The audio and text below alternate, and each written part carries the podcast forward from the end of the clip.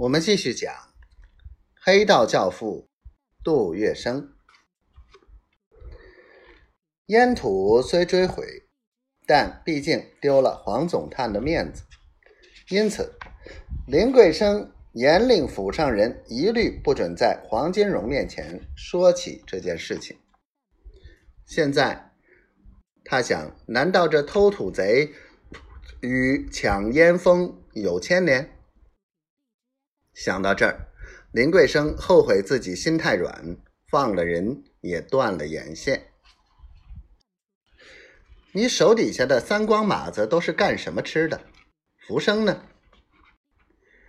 敢抢大烟的不是小贼，有人有枪，背后也有靠山。三光马子有个屁用！林桂生眼珠一转，若有所思地说：“我保荐一个人给你，怎么样？”谁？杜月笙。林桂生。脱口而出。林桂生推荐杜月笙，并非因为他有把握破案，而有着另一番意图。一来，杜月笙头脑灵活，也许会爆出冷门，给老板提供线索；二来，他有意捧杜月笙出道，得让他在黄老板跟前显显本事，所以。他推举出了杜月笙，杜月笙则欣然受命。杜月笙在十六铺码头混过，首先派人找到了青帮兀字辈的同门兄弟，当年高高在他之上的小八股党四大金刚之一的顾家堂做了他的眼线。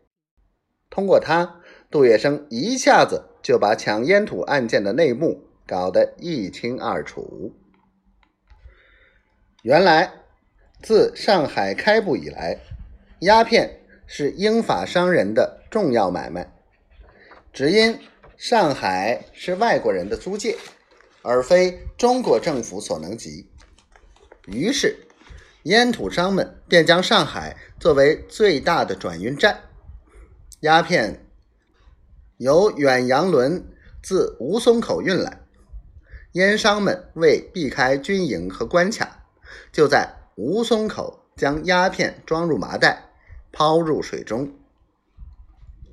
随着退潮，河水倒灌，顺水势退入黄浦江。